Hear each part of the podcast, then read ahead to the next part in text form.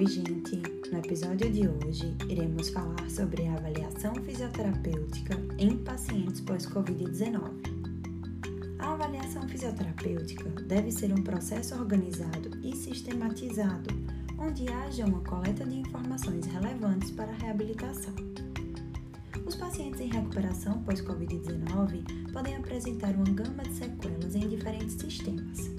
Contudo, na avaliação desses pacientes, profissionais e estudantes de fisioterapia precisam entender que é indispensável o discernimento de quais técnicas avaliativas devem ser aplicadas, a partir da individualidade e das necessidades de cada paciente.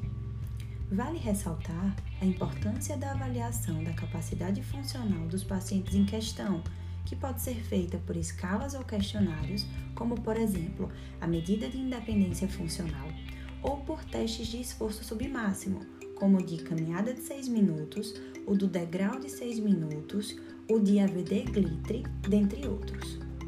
Todos os testes citados são validados e possuem grande relação com o método padrão ouro para avaliação da capacidade funcional e aeróbia, o teste cardiopulmonar ou ergoespirométrico.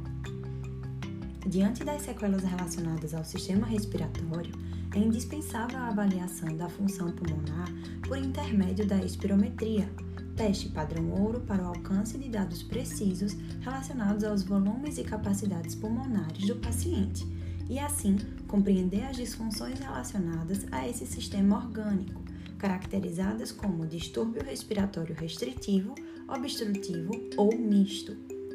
Além da prova de função pulmonar, deve-se avaliar a força muscular respiratória por intermédio da análise das pressões inspiratória e expiratória máximas, respectivamente. Importantíssima na identificação da fraqueza muscular respiratória e na prescrição do treinamento muscular inspiratório. A ausculta pulmonar não pode ser esquecida e deve ser feita rotineiramente ela fornece achados importantes ao planejamento da conduta fisioterapêutica.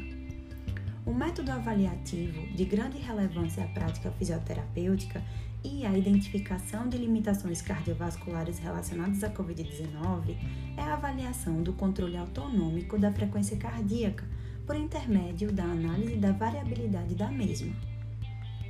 A avaliação da força muscular pode ser realizada por meio da escala MRC, Medical Research Council, ou por testes de esforço físico, como o de contração voluntária máxima e os de repetições máximas.